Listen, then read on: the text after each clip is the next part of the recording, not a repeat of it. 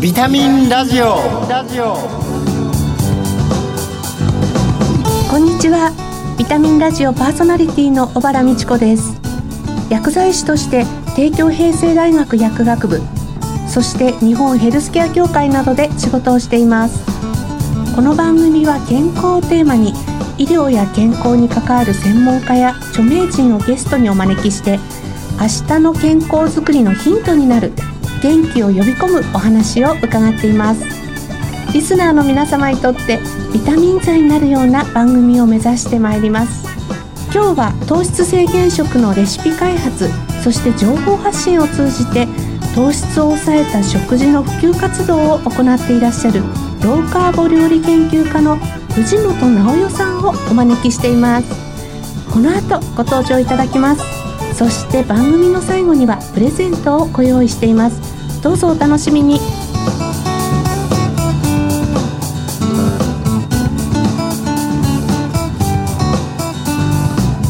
ビタミンラジオ。この番組は命をつなぐサラヤ株式会社の提供でお送りします。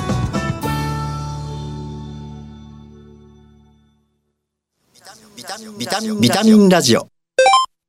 早速今月のゲストをご紹介いたしますローカーボ料理研究家の藤本直代さんですよろしくお願いいたしますよろしくお願いします。今月の特集テーマは食で健康にです。1回目の今日は病気の予防を考えた食事と題してお送りいたします。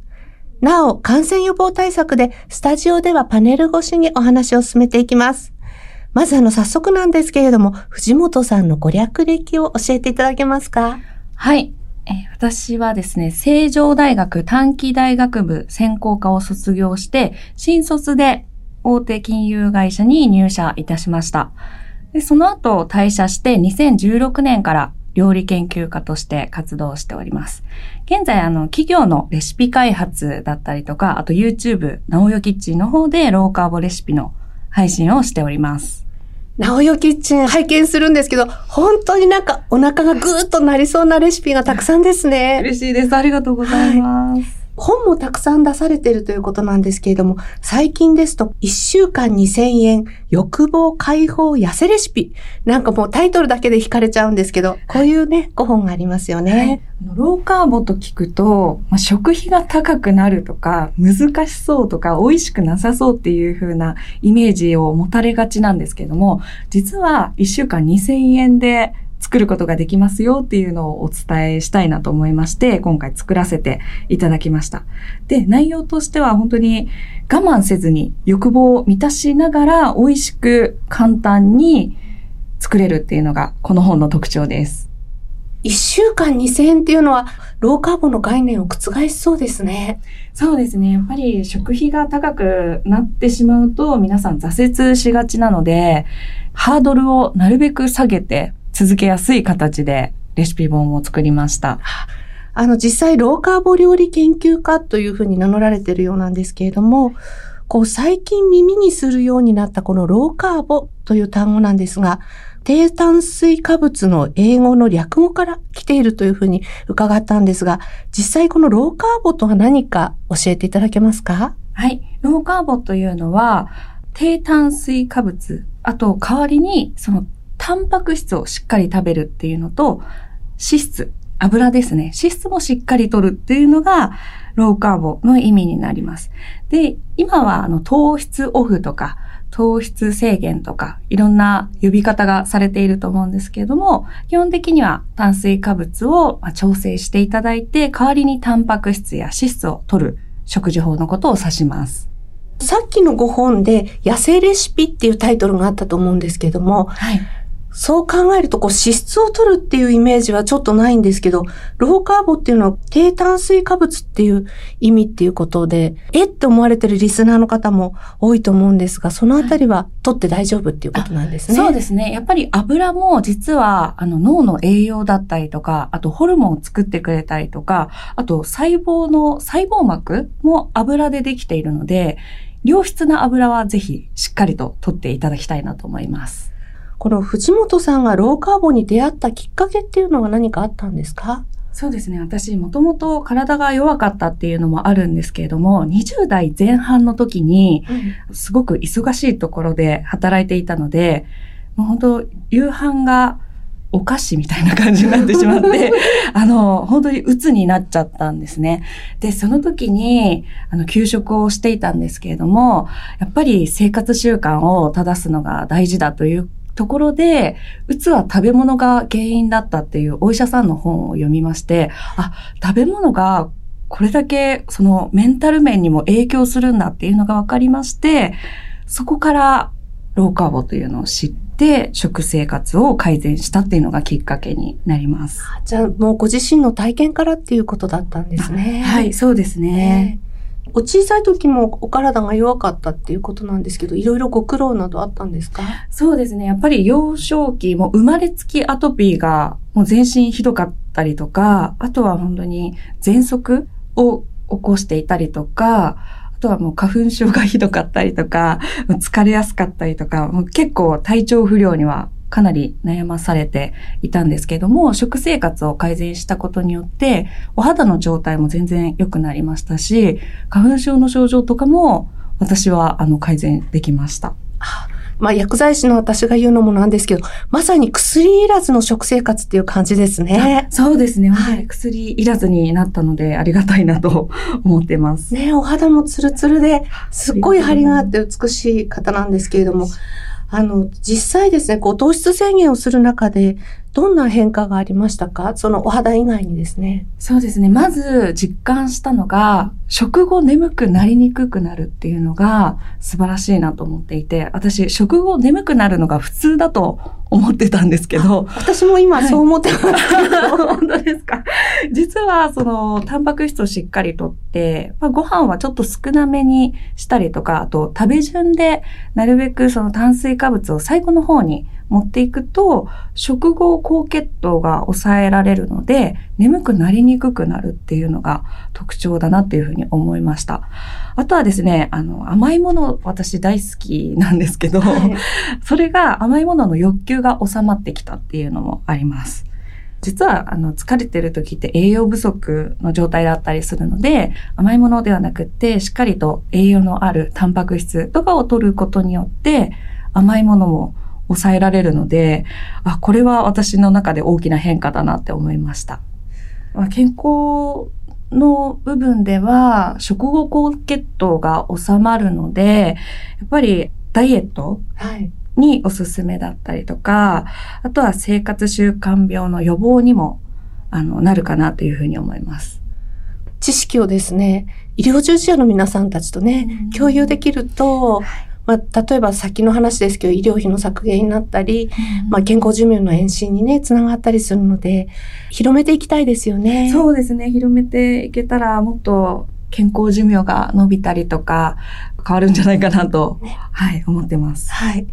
あの、このローカーボ、いわゆるこの糖質制限の方、私たち医療従事者からすると、あの、まあ、癌にかかってしまった方とかも糖質制限をする場合とかがあるんですけれども、実際は、あの、藤本さんはどのような方にお勧めしてますか？しっかりと食べて代謝を上げてくれるので、まあ、ダイエットで悩んでいる方だったりとか、私のようにあの体が弱い方だったりとか、健康診断で引っかかりそうな方、予備軍の方にもおすすめです。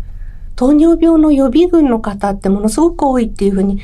言われてるので、なんかあの健康診断の時にそういう啓発もね、できるといいですね。そうですね。やっぱり、あの、YouTube の方でも、あの、健康診断の数値が変わったっていう方もいらっしゃるので、ええ。ぜひ食事は、あの、意識していただきたいなと思います。そうしましたら、あの、具体的にですね、病気の予防を考えたローカーボレシピっていうのを何かあったら、ぜひ、あの、ラジオでちょっとお願いできますか？そうですね。やっぱり、その食材としては、お野菜と、あとタンパク質ですね。動物性のタンパク質をしっかりとっていただきたいんですけれども、まあ、動物性のタンパク質っていうのはお肉とかお魚とか、卵とかそういったものになるんですが、例えば今の時期だったら、豚しゃぶサラダとか、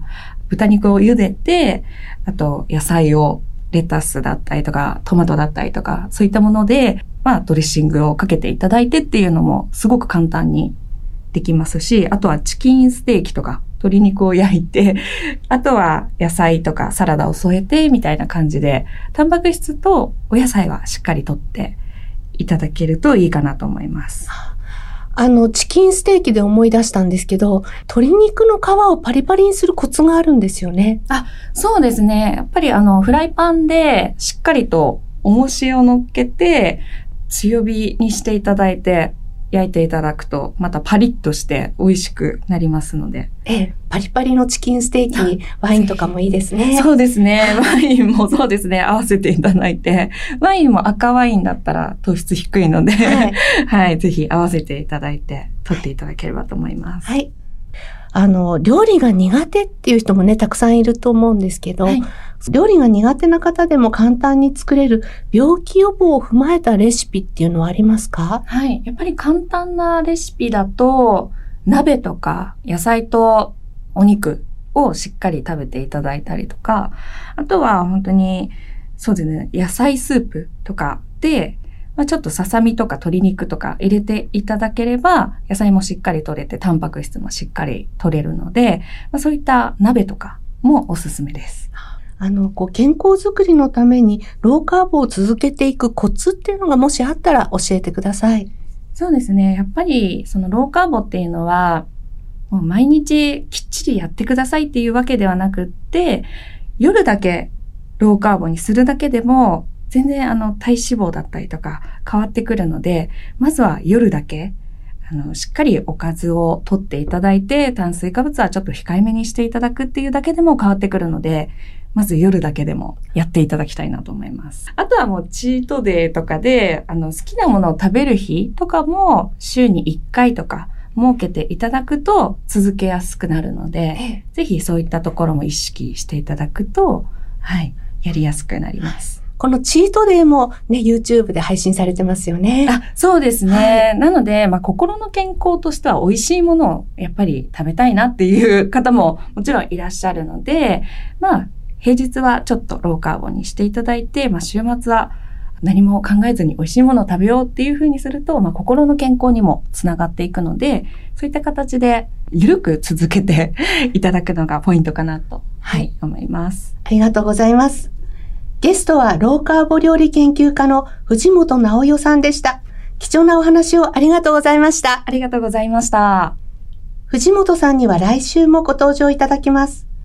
では、ここで健康や衛生、環境に関して役に立つ生活情報をお伝えします。ビタミンラジオプラス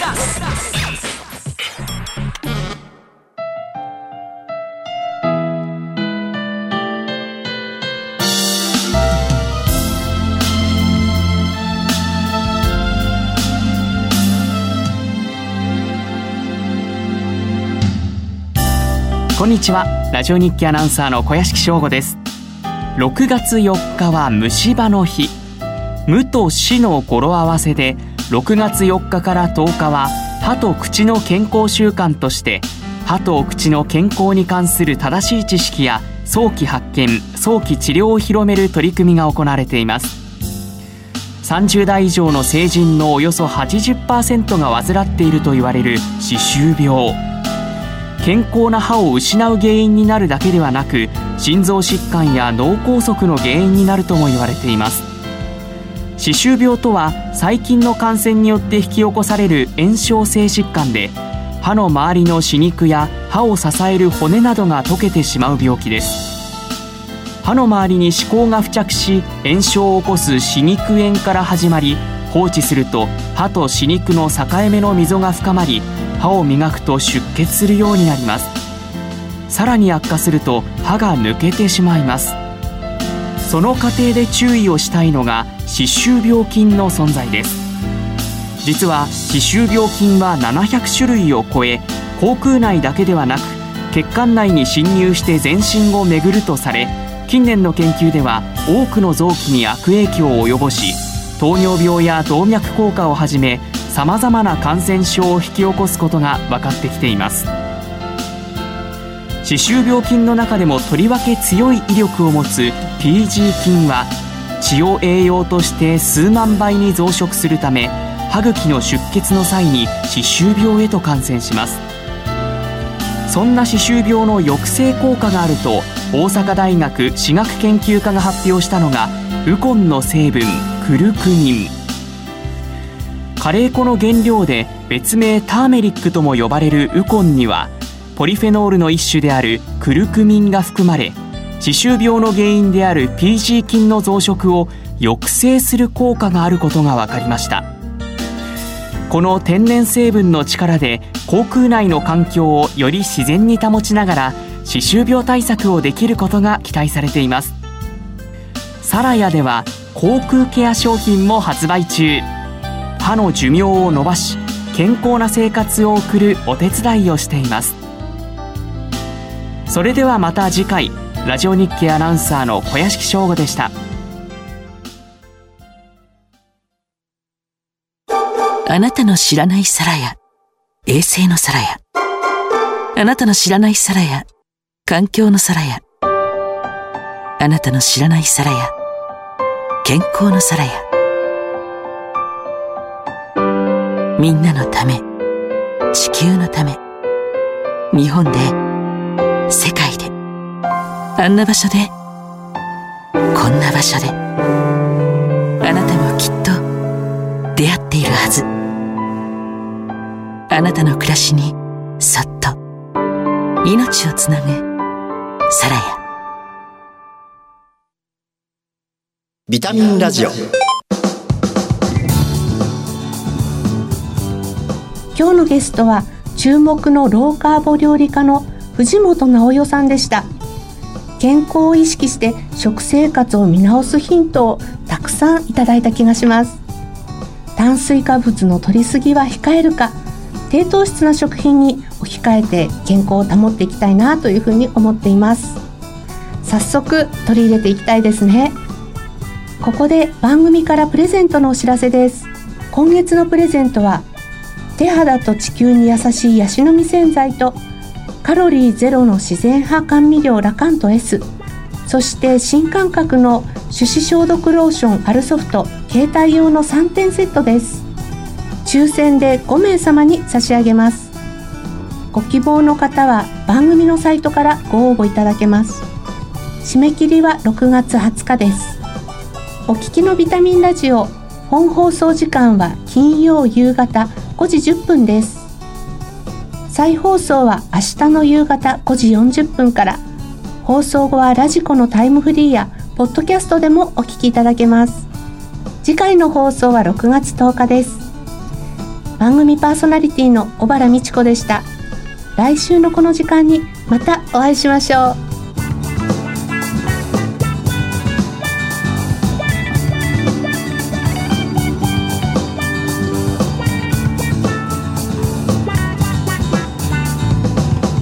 ビタミンラジオこの番組は命をつなぐサラヤ株式会社の提供でお送りしました。